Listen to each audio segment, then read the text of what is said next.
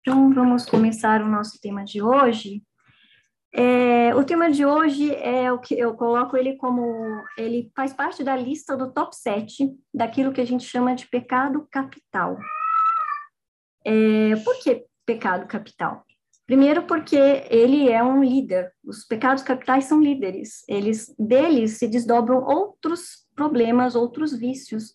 Por quê? Porque nós estamos em evolução e faz parte no nosso processo. Agora, e o pecado? O que representa o pecado? Essa palavra tão pesada que nós, nos carre nós carregamos até com culpa. Mas é bom eu colocar aqui, eu já falei isso algumas vezes aqui, e refrisar isso, que o significado da palavra pecado é errar o alvo, é mudar de direção, é tropeçar, tropicar. E aí eu vou falar sobre quem? Hoje eu vou falar sobre a soberba e o orgulho que é um pecado que ele é um pouquinho complexo, porque ele cria uma dualidade. Ele pode ser tanto um vício quanto uma virtude. Então, para nós, esse processo de errar o alvo, de mudar de direção, pode ser uma constante. E aí cabe a nós nos indagarmos em que caminho que eu estou percorrendo nesse processo do orgulho. Se eu estou seguindo para o lado do vício ou se eu estou indo mais para o lado da virtude. Essas questões que geram essa dualidade sempre são as mais complexas, porque aí vem aquela questão: ah, mas eu não posso ser orgulhoso, porque orgulho é pecado. Mas aí também, ah, mas se eu não tenho orgulho, eu não tenho autoestima. A questão toda está na intensidade que esse orgulho existe dentro de nós. Somos nós quem fazemos é, essa fervura, nós que damos energia para esse, esse orgulho. Então, a gente precisa pensar que caminho que eu estou trilhando. Eu estou indo mais para o vício ou estou indo mais para a virtude? Não é? é? Isso é uma coisa que a gente tem que refletir, porque é um processo. Agora, é, usando um exemplo aqui para a gente, né, que acho bem legal, assistência espiritual, falando sobre orgulho. Todos nós aqui passamos pela assistência espiritual, em algum momento, sejamos assistidos, sejamos trabalhadores voluntários, não importa. Em algum momento a gente veio aqui. E para nós chegarmos até aqui, em geral, a gente veio a partir de situações que nos trouxeram a, até aqui a pedir ajuda.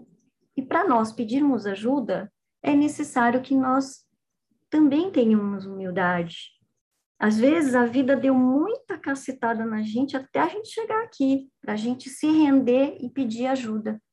Porque o orgulho, ele muitas vezes ele, ele acredita que ele é autossuficiente, que ele não precisa de ninguém, que ele dá conta sozinho. Então, é, essa inflexibilidade causa muito mais dor do que é, o próprio orgulho em si. A gente tem que refletir sobre, sobre essa questão. Então, ao vir aqui na assistência, nós nos colocamos em estado de humildade para pedir ajuda.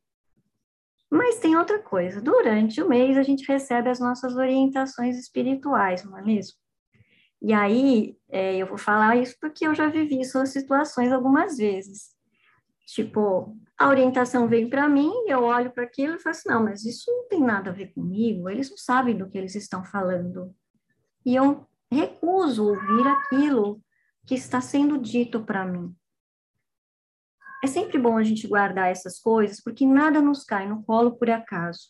Lá na frente, em algum momento, isso vai cair uma ficha. Aquilo não foi dito para mim por acaso. E às vezes demora para cair a ficha, até porque quando nós estamos em estado de orgulho negativo, a gente engana a nós mesmos. Tem muitas coisas que nós escondemos de nós mesmos é, são comportamentos tão naturais da gente que a gente nem percebe que a gente está em estado negativo, não é?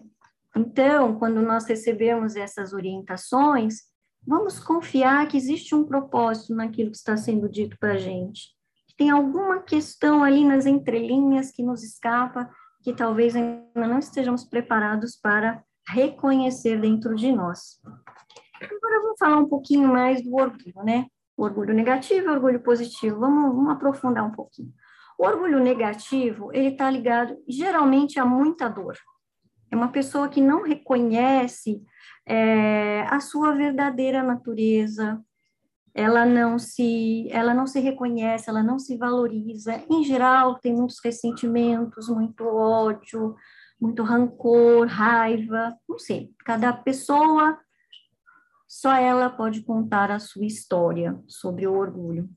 No entanto, o orgulho positivo, ele está ligado ao brio, à honra. Como é legal a gente ter orgulho dos nossos filhos, dos nossos familiares, do nosso trabalho, do nosso país, né, dos nossos talentos.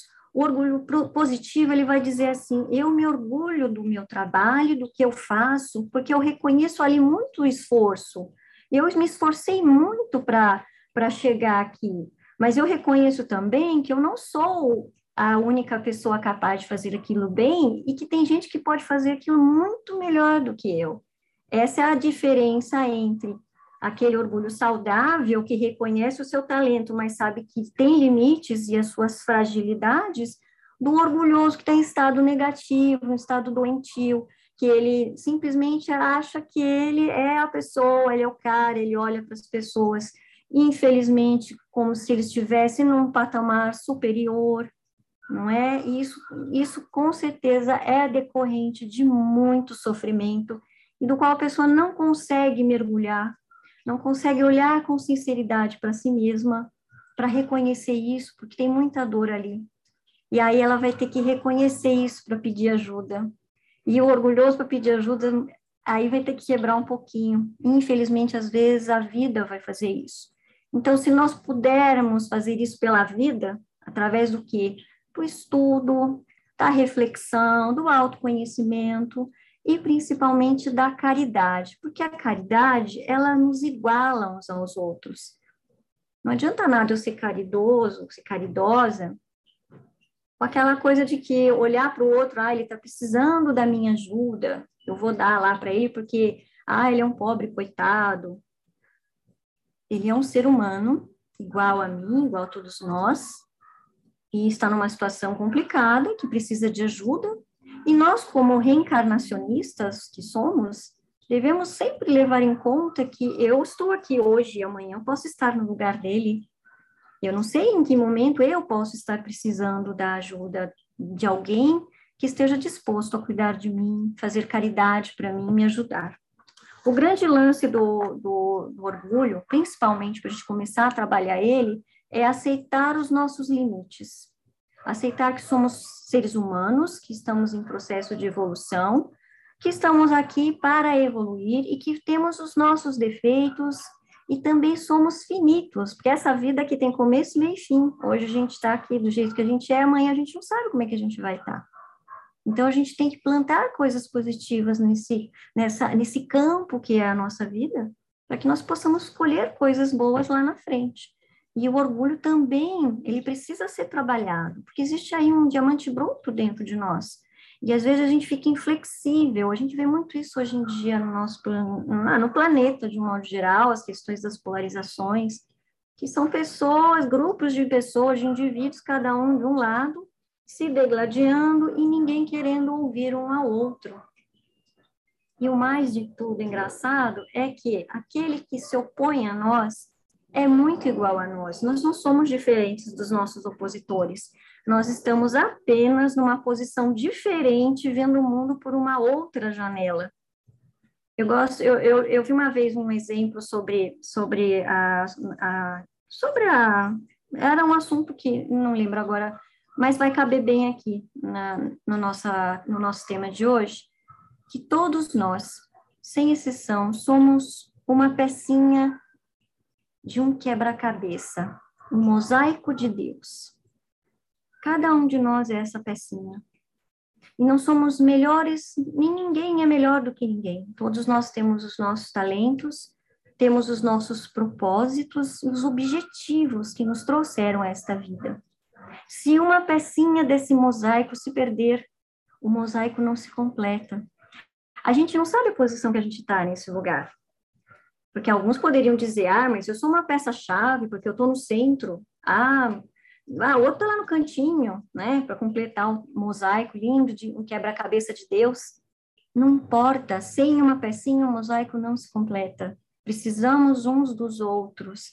E o orgulho em estado negativo, ele afasta o outro de si, ele repudia o outro, ele entra em estados de humilhar, de pisar. Por quê? Porque talvez lá atrás ele também já tenha sido humilhado e pisado. Mas aí é outra questão que a gente tem que pensar. Puxa, se eu já fui humilhado e pisado, eu preciso, né? É, não tenho que dar o troco, porque se eu dou o troco, eu sou tão ruim quanto aquele que me magoou.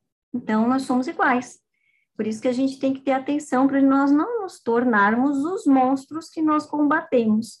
E a flexibilidade é uma, algo que nós precisamos desenvolver, a escuta, ouvir o que o outro tem a nos dizer, as suas ideias, as suas opiniões, o modo como ela vê o mundo, porque cada um de nós é um universo maravilhoso e a gente simplesmente precisa reconhecer o nosso lugar no mundo. Tem um capítulo no Evangelho segundo o Espiritismo, que é o capítulo 7, que é Bem-aventurados os pobres de espírito, porque deles será o reino dos céus. Pobres de espírito, Jesus fala que são os humildes. E o que, que é a humildade? A humildade é o antídoto para o orgulho, que é aquele que reconhece a sua natureza, que reconhece os seus limites, que sabe que ele não é um super-homem nem uma super-mulher, que é apenas um ser humano errando, acertando, errando, acertando, acertando, errando, e assim vamos seguindo e nos ajudando mutuamente uns aos outros, não é? E aí Jesus, Jesus é um cara muito antenado. Ele foi uma vez num, almoçar na casa de um fariseu e aí ele viu lá que tinha um grupo e achou que seria interessante contar ali uma parábola para exemplificar uma situação que talvez, muito provavelmente, ele percebeu ali ao redor dele. E aí ele disse assim: quando fores convidados a um casamento, cuida-te para não sentar nos lugares principais. Procure sentar num lugar mais afastado, porque você corre um risco. Corre o risco de que o anfitrião vá até você junto com a pessoa a quem esse local estava indicado e pedir que você se retire. E aí você vai se sentir humilhado.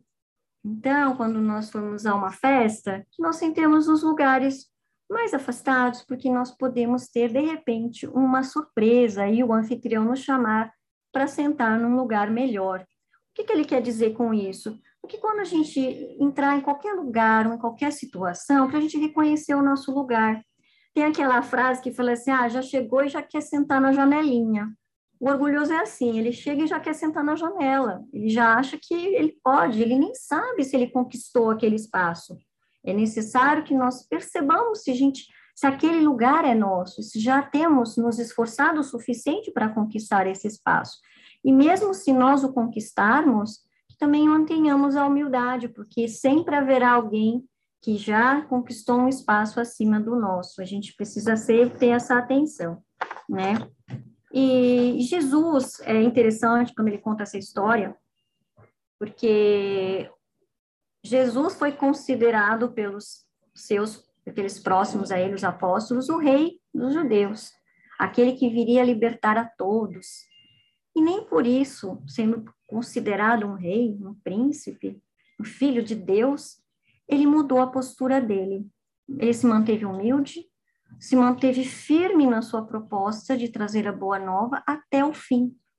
E justamente Jesus foi aquele que foi mais humilhado, e ele mesmo diz nesse trecho do capítulo 7 do Evangelho segundo o Espiritismo, que aquele que for exaltado será humilhado e aquele que se humilhar será exaltado. Então, vamos ter essa atenção.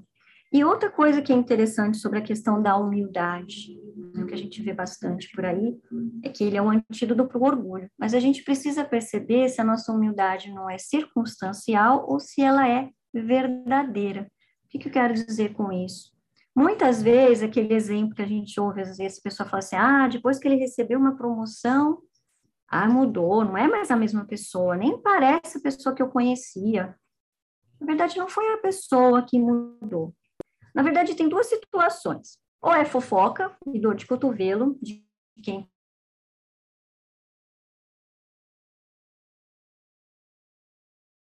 na posição em que ela se encontrava, ela não se sentia à vontade para expressar toda a sua natureza.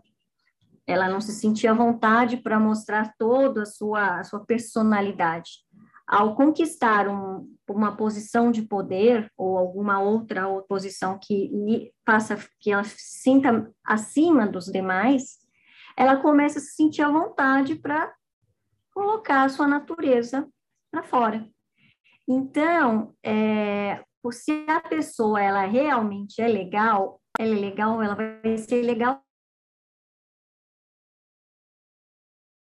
ficar preocupado se a gente ficar milionário, que a gente vai ficar nariz empinado.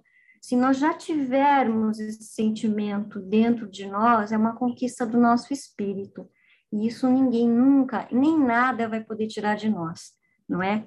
Então, é a gente saber que essas questões, elas podem acontecer. A gente não sabe a história dessa pessoa. Ela pode ter sido muito humilhada, muito muito maltratada, e aí ela não sabe lidar com isso, e é a forma como ela entende que ela pode conquistar alguma coisa para si. O que, que ela precisa fazer? Ela vai precisar mergulhar com sinceridade né, nessa dor para reconhecer e poder trabalhar isso. Porque o orgulho, ele é, uma é como um vício, é um vício. Você não tem consciência dele, demora às vezes para cair a ficha. E a vida vai nos trazendo as oportunidades para que nós reconheçamos se estamos sendo mais orgulhosos, se não, como é que a gente está lidando com isso, não é? E aí, como vencer esse sentimento, né, da, do orgulho, como é que a gente trabalha o orgulho para o positivo? Reconhecendo os nossos talentos, reconhecendo a nossa luz, mas reconhecendo que o outro também é luz e que o outro também tem a sua contribuição no mundo. Que nós podemos saber muito, mas não sabemos tudo. Que existem mistérios que a gente ainda nem sonha que existam no nosso tanto na Terra quanto no próprio universo. Estamos apenas ainda nos primeiros passos de uma grande jornada. Então, a gente tem que reconhecer nossas limitações, nossas falhas e também é, reconhecer que não somos super-homens e nem super-mulheres. Somos apenas humanos e que erramos e que acertamos. Né? E aí a gente pode chegar lá para conseguir essa empreitada aí de evoluirmos. Tem uma mística que, é, que, eu, que eu encontrei uma frase dela, ela chama, é uma freira carmelita, era Marianne Board, e ela compara o orgulho e a humildade da seguinte forma, ela diz assim, que a pessoa orgulhosa é que nem um grão de trigo. Quando você joga na água, ele incha e cresce. Aí você joga ele no fogo, ele seca e queima. Não serve para mais nada. A alma humilde é que nem um grão de trigo que você lança na terra. Ela vai para dentro da terra, ela desaparece, ela se esconde, ela morre com semente, para depois renascer exuberante até em direção aos, aos céus. E olha que legal quando eu, essa questão do trigo, é que quando a gente olha o trigo, ele nunca está sozinho. Ele é um campo de trigo. E aí você vê como o trigo tem um simbolismo da prosperidade. Ele junto, ele não vai sozinho, junto com muitos outros, ele vai alimentar centenas de milhares de pessoas. Então, o, a humildade, ela é, ela se doa e ela acolhe, e ela é próspera e também ela é multiplicadora. Se a gente jogar um triguinho lá na terra sozinho, ele não faz nada. Ele vai ter que se desdobrar muito para conseguir virar uma grande plantação. Vão demorar muitos anos, porque aí ele vai ter que tirar a semente, plantar de novo e tal. Então, isso prova que a humildade, ela nos une, lembrando sempre desse mosaico que nós somos. E cada um de nós tem algo de especial para trazer para o planeta, alguma coisa que é só nossa, e que é um presente que Deus nos deu e que é uma conquista que nós já, já né, de trilhas e trilhas de nossas vidas a gente já conquistou. Que nós possamos realmente mergulhar dentro dos nossos corações e nos darmos conta desse talento, desses recursos e dessa alma linda que temos dentro de nós e que a gente expresse isso para o universo e que nós possamos ajudar uns aos outros, deixando o orgulho de lado, porque o orgulhoso, muitas vezes, ele trabalha contra ele. Ele deixa, muitas vezes, o amor da vida dele embora, porque ele não quer baixar a cabeça. Ele deixa o trabalho que era da vida dele, perdeu a grande oportunidade, porque quem lhe ofereceu aquele emprego, ele não queria nada daquela pessoa, um exemplo, né? pode perder uma grande amizade. Então, quando acontecer uma situação assim, vamos refletir. Poxa, a pessoa errou, né? Mas será que eu também não errei? Ah, eu acho que vale a pena. E por que não nós abaix... não, não nós abaixarmos a cabeça? Por que tem que ser o outro? Por que nós não podemos estender a mão? Não é? Sejamos nós a estender a mão para nos reconciliarmos com o mundo, com as pessoas, com aqueles que nós amamos, para perdoar, não é? E aí a gente vai começar a trabalhar a humildade, principalmente com a caridade, que é o, também um grande antídoto para a nossa, o nosso trabalho, nossa reforma íntima, né? Então é isso, vamos nos. É, não deixemos nada para nós, não, não, guardemos nada para nós, vamos expandir isso, vamos nos tornar humildes, vamos amar o próximo como a nós mesmos, porque dentro de cada um desses próximos existe você, com as mesmas necessidades e os mesmos sonhos, não é? Então, eu queria só ver se eu consigo projetar para vocês uma coisa aqui, para vocês lembrarem é, quando o orgulho bater a porta, vocês estão vendo aí? Está dando para ver? Alguém faz assim para mim? Ah, legal. Só para a gente lembrar onde é que a gente está no universo. Isso é só uma projeção, não é? Nunca ninguém tirou uma foto da galáxia, né? Pelo menos que eu saiba, ninguém foi para lá tirar a foto da galáxia. Mas essa é a nossa, nossa galáxia. E lá naquele pedacinho aqui, a gente está vendo o nosso sistema solar. E em algum lugar o planeta Terra, e no planeta Terra, em algum lugar estamos nós. Então, quando a gente, o orgulho bater na nossa porta, vamos refletir sobre essa imagem, que ela diz muito sobre nós, não é? Então é isso.